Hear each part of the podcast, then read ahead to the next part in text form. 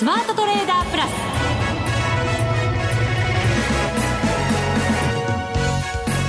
全国のリスナーの皆さんこんにちは。内田まさです。ここからはザ・スマートトレーダープラスをお送りしていきます。この方にご登場いただきましょう。国際テクニカルアナリスト福永博之さんです。こんにちは。よろしくお願いします。よろしくお願いいたします、はい、日経平均株価今日は67円高です。はいえー、まあマイナスからねスタートして一時200円以上値下がりする場面ありましたからまあ、それからしますと結構まあ持ち直して終えたというそんな状況かなというところですよね。はい。はい、そのあたりの背景なども詳しく後ほどのコーナーで伺っていきます。すねはい、現在ドル円が108円93銭から94銭。先ほどまあ今日の高値をつけるような動きになってましたね。109円を目指すような動きでしたそうですね、あのー、まあ、まだ超えてはいないんですけども、はい。えー、109円に届こうかっていうところなんですがただまああの14時回ってからは逆になんかちょっと売り物勝ちになってますかね。16時回ってからですかね。16時回ってからですね、そうなんですよね、ヨーロッパ時間まもなくということになるわけですけれども、まあ、ここからの反応ですよね。そうですね。はい、はい、今日の夜も結構材料盛りだくさんですから。ね為替の材料が、まあ、株の材料になったりだとかまあ、株の材料が為替の材料になったりだとかですね、まあ、いろいろやっぱり、あのー、5月、実際には4月の FOMC だとかね、あのー、ECB だとか日銀だとか終わってから、ちょっと波乱含みですので、ちょっと要注意というところはまだ続くんじゃないかと思うんですけどもね。はい、その注意点なども伺いながら番組進めていきますが、はい、現在番組では第23回 FX ダービーを開催中です。そうなんですよ。これね、内田さん先週なんかすごくテンション高くなかったですか？先週、あ、そうでしたね。いや、先週はちょうどね、日銀の金融政策決定会合があったりだとか、まあ大変な日ではあったんですけども、ね。そうですね。はい。えっ、ー、と、その前の週ですよね。先週、ゴールデンウィーク挟んでますから。なんかだから今ピンとこなかったんですけど。はい。ゴールデンウィーク挟んで。先々週ですね。そうなんです、はい、ただそのゴールデンウィーク中もね為替動いてましたから、はい、そのあたりも振り返っていただきながら解説もいただきますが、はい、皆さんがどんなトレードをしているのかちょっと気になるところですよね。そうですね。まあ本当にあの4月の末はあんな終わり方をするとは思わなかった中だけにあのダービーが始まると波乱含みという、はい、なんかジンクスがですね今回もちょっとねピタッと当たっちゃいましたからね。ねこの開始時期に、まあ、そういう雇用統計あったりとかいろいろあるのでまあ、そういう意味ではそのあたり狙ってるんじゃないかっていうところもありますけどもね。はい、はい、そのダービーですが5月20日金曜日まで、ええ、だからあと1週間ちょっとということになっちゃうわけですよね。そうですね、うん、これ朝の5時55分っていうところなので、はい、本当に早朝までということになりますからまだまだふるってご参加いただければと思います、ね、そうですね、はい、残り1週間だって結構為替が動いてくれればまた攻め方によっては上位が狙える。はい。で上位の人も追い越されちゃうかもしれないですし、はい、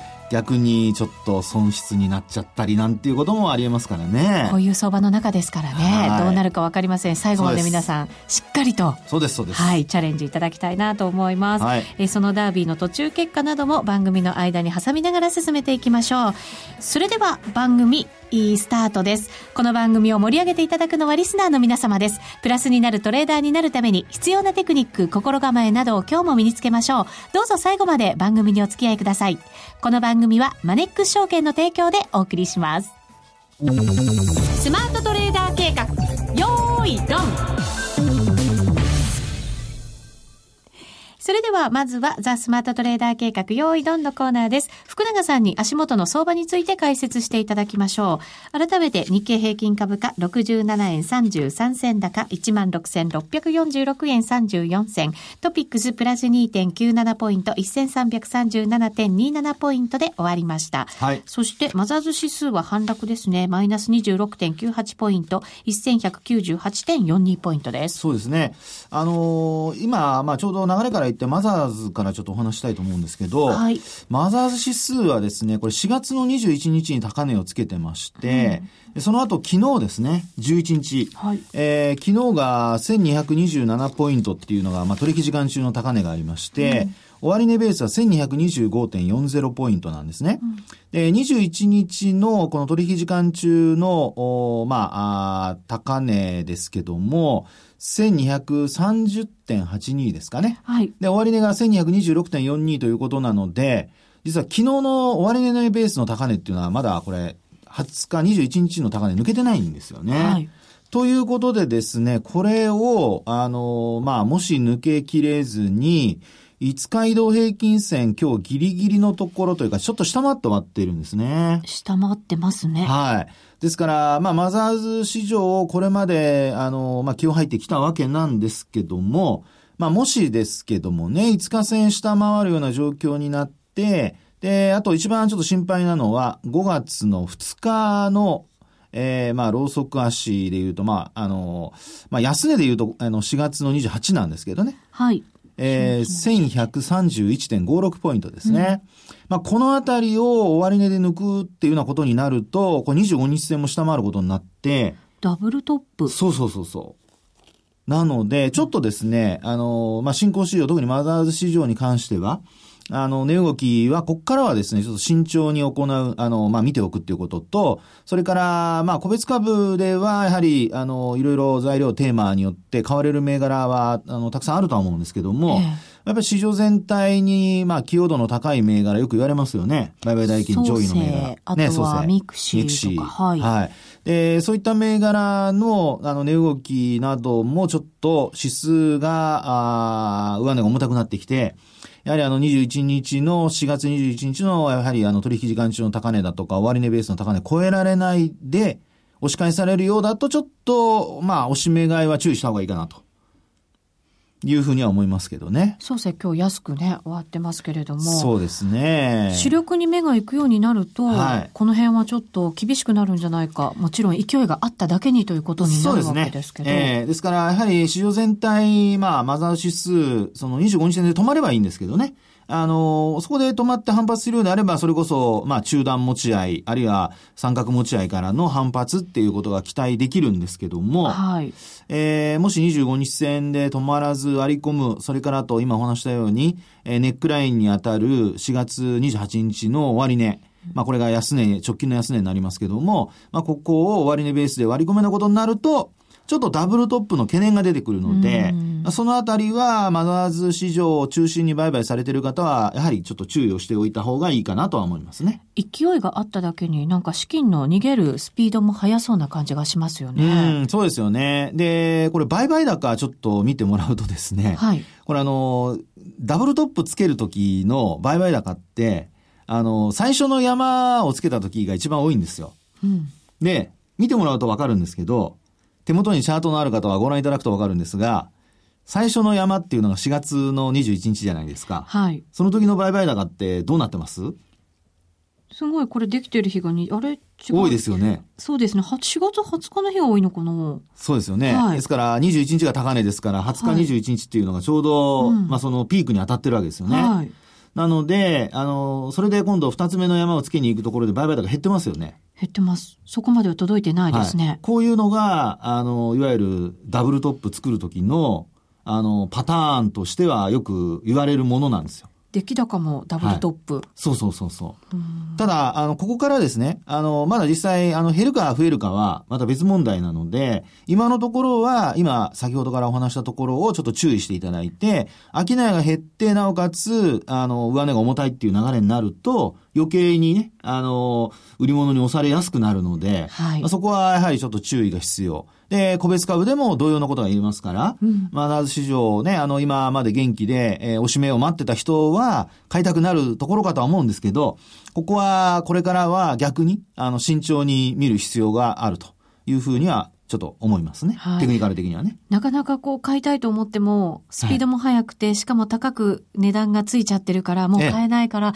ちょっと下がってくると、お手頃価格に見えちゃうんですよね。ね ねで、もう PR は結構高くなってますからね。はい。あの、PR を見るときに、あの、一つはその絶対的な PR が、まあ、あの、例えば50とか60とかね、っていうのはありますけど、それに加えてですね、やはりあの、成長率が高い銘柄であれば、基本あの、これ、あの、ペグレシオとかいうのがあってですね、えー、成長率が例えば30%、これは年率で、まあ営業利益でも純利益でもいいんですけども、利益の伸びがまあ3割ぐらいあると。新興市場の場合よくある話ですけども、まあそれで PR が50倍ぐらいであれば1点、まあ、まあ2倍弱ですよね。うんで、よく言われるのは2倍までは一応、あの、成長率から見れば、まあ、割高ではないという見方はできるんですけど、これ2倍超えてくるとですね、目安ですよ。2倍超えてくると、ちょっと割高感が出てくるので、成長性から見ても割高感が出てくるってことになるので、えー、そのあたりちょっとですね、個別銘柄でも、あのー、上値が重たくなってきて、まあ、PR が、まあ、80倍とか90倍とかで、成長率が例えば50%以上あればいいんですけど、ないような銘柄で、まあそういうふうな形で買われすぎているようなものは、ちょっと警戒が必要かなと思いますけどね。マザーズ指数がこう、まあ、お休みに入るとして、はい、果たして資金は主力の方に向かってくるのか、ええ、どうなのか、そのあたりもちょっと気になるところですけどね。そうですよね。で、まあ、そこに関してはやはりね、あの、決算発表が今もう、あの、まあ、真っ只中で、はい、で、あと明日が、まあ、あの、社数ですかね、確かピークというようなことで、はい、もう本当にあの、金曜日の長官は、あの、決算の欄はすごいことになってるかと思うんじゃ、そうですね、思うんですけどね。ね。ええー、で、それをですね、まあ、ご自身の銘柄、持ってる銘柄が、あのー、まあ、アナリストコンセンサスに届くとか届かないとかね。まあ、そのあたりがポイントになるのと、あとは、あのー、やはり一つは、まあ、日経平均株価の一株当たり利益がね、どこまで上昇、まあ、するのかどうかね。はい。あの、昨日はちょっとなんかイレギュラーな形で一旦こう上昇してるんですよね。イレギュラー？イレギュラーっていうのは、どうもですね、あの、まあ、私もちょっとごめんなさい、えー、詳しく日経新聞に聞いたわけじゃないんですけども、はい、あの、要は、商社株が、あの、今回黒字に転じたということで、で、そこがどうも、あの、押し上げようになったようなんですよね。うん、で、一方で、まだトヨタなどが、あの、決算発表を行ってですね、その数値が含まれているかどうかっていうのはちょっと微妙なところなので、えー、今回、あの、増益見通しが、あの、やはり現役、ね、あの、4割近い売上高の現役だし、ですしね。大きいですね。ね、そういうところからですね、あの、結局、総裁される可能性もあるので、まあ、昨日1日でこのまま伸びるというふうに判断するのはちょっと、あの、早計なんですけども。連続して見ていかなきゃいけないものの一つですね。はい。ですので、まあ、ちょっと、あの、これから、あの、要は明日の、ええー、まあ、決算発表で、で、来週出てきた、あの、PR や EPS が、まあ、どんな風になっていくのかですね。で、ある程度、あのこのところの決算見ると、ポイントになるのは、まあ、やはり現役なんですけど、うん、特にあの自動車はですね、トヨタもそうでしたけども、富士重工もあの、自社株買いを確か発表してますよね。はい。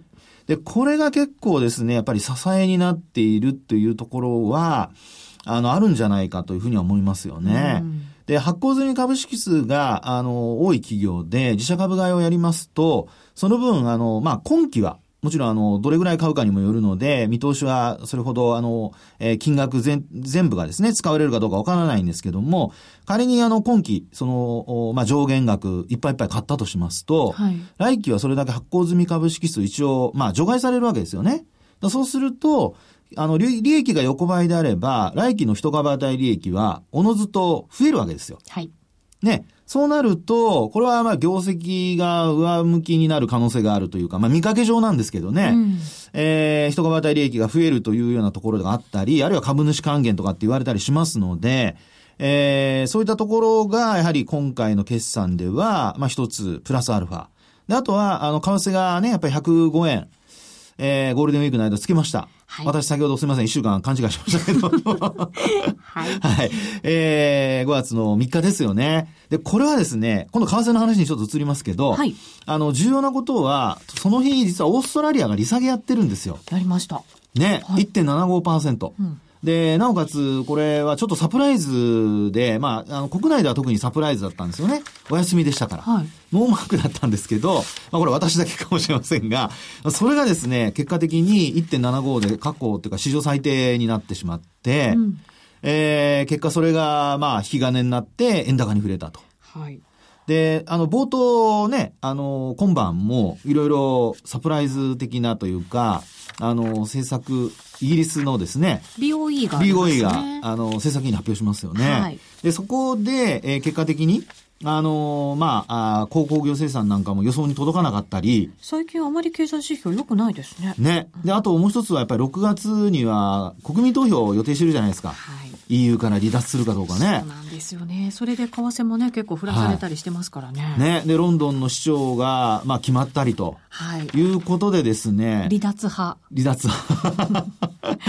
まあ、いろいろですね、これ、ですから、あの、経済を下支えするとかっていう話を考えた場合に、やっぱり先回りしてね、手を打つっていうことを考えると、あのまあ、今日はいろいろ他にも、あのまあ、経済指標といいますか、イギリスではけあのいろんな指標の発表が、そうですね。予定されているのでですね。ちなみに今お話しいただいた、その BOE、金融政策が発表されるのが20時、はい、日本時間ですね。そうですね。で、その30分後にカーニー総裁の会見が予定されていると。そこなんですよね。はい、ですからね。うん、まあ結果的にその、まあ、えー、オーストラリアが、あの、利下げをした。で、この影響っていうのはやっぱり中国のね、景況感の影響っていうのが一つ考えられるかと思うんですよね。うん、で、あと、日経の記事なんかによると、やっぱりオーストラリアへの投資、これやっぱ中国の割合が結構これまであの上昇してたんですが、はい、まあ少しずつどうもこう減ってきてるって話が出てたりだとかですね。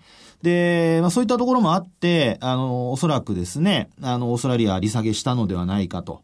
まあ中国が直接影響あるとはもちろん言ってないとは思うんですけども、まあ、そういったことを考えるとですね、イギリスの今回の BOE のですね、政策金利の発表、まあ、現状維持だとしてもですよ、その内田さんが今ね、あの、付け足してくれました補足してくれましたように、その30分後に行われる、はい。カーニー総裁のね、会見。うん。ここでもし何かあったら、利下げもなんていう話があると、ねこれはちょっとポンド安につながりますよね。ね、勢いのある通貨ですからね。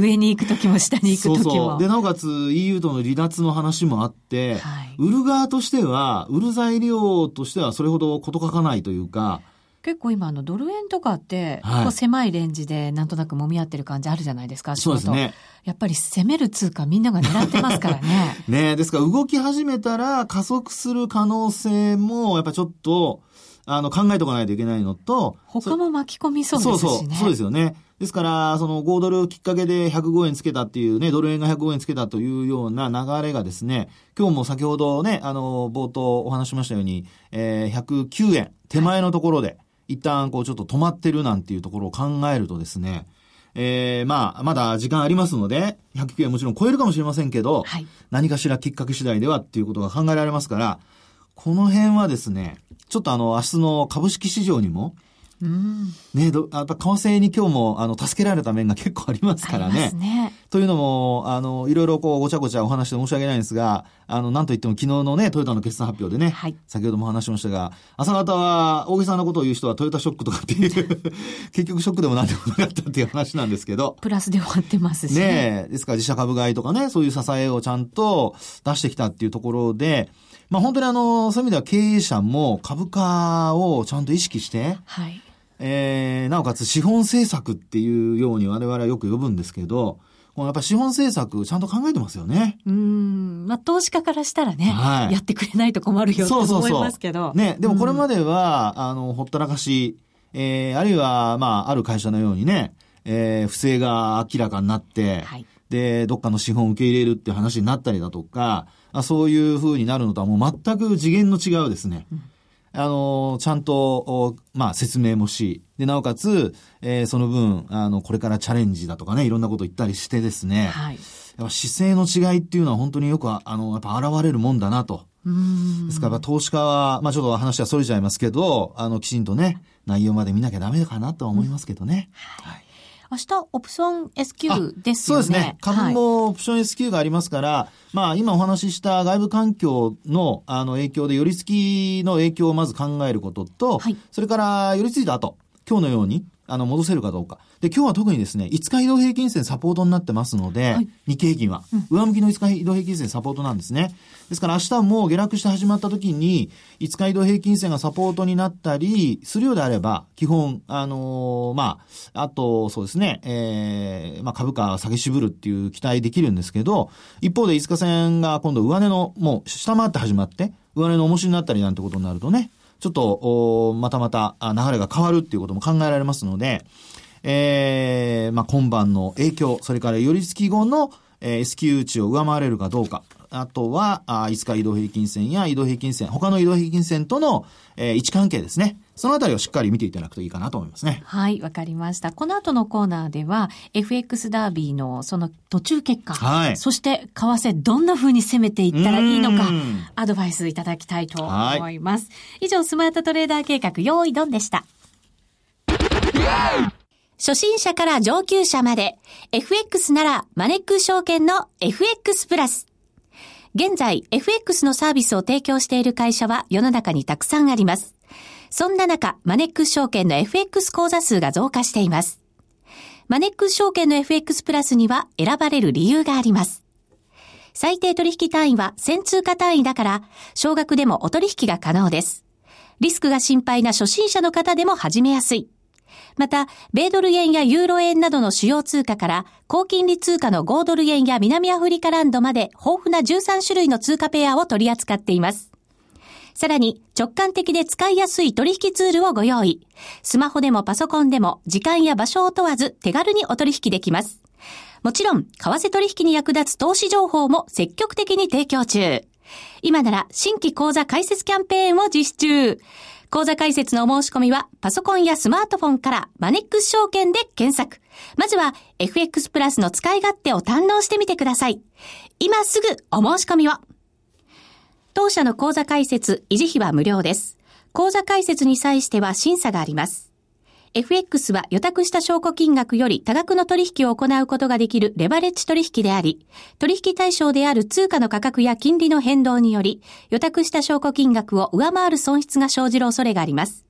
お取引の前には必ず、契約締結前交付書面の内容を十分お読みになり、リスク、手数料などをご確認ください。マネックス証券株式会社、金融商品取引業者、関東財務局長、金賞第165号。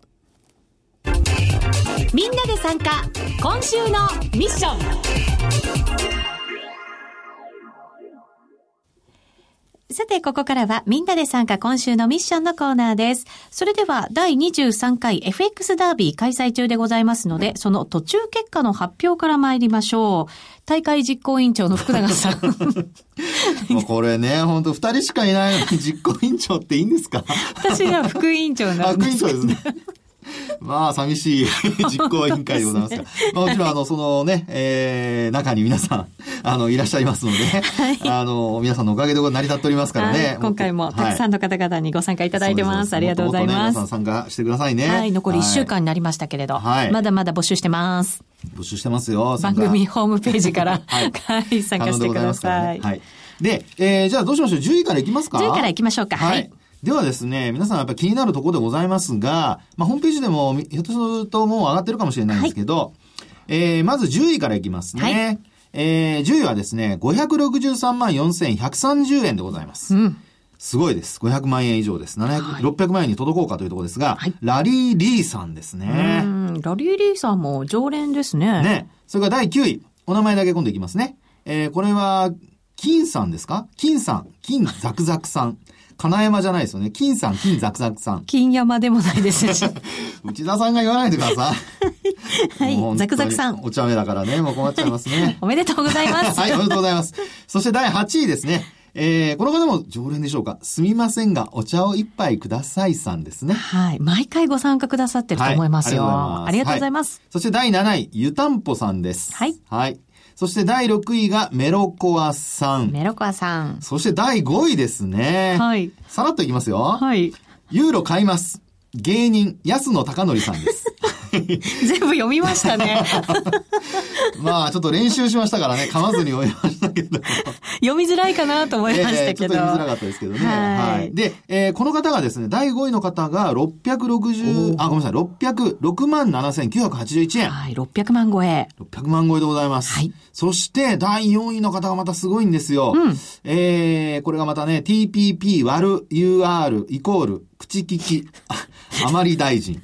まあ困ったもんですね。はい、よく考えてくださいますね、こういう名前を。ですね。ねで、えー、金額ですね。はい、825万674円です。225万も上乗せしてますね。ね5位の方より。そうですよね。あと4位と3位の方が僅差です。うん。えー、3位の方は、これはアルファベットでサニーさんですね。サニーさん、はい。847万円、えー、7万飛び468円ということになっております。はい。えー、22万円の差でございますかね。うん。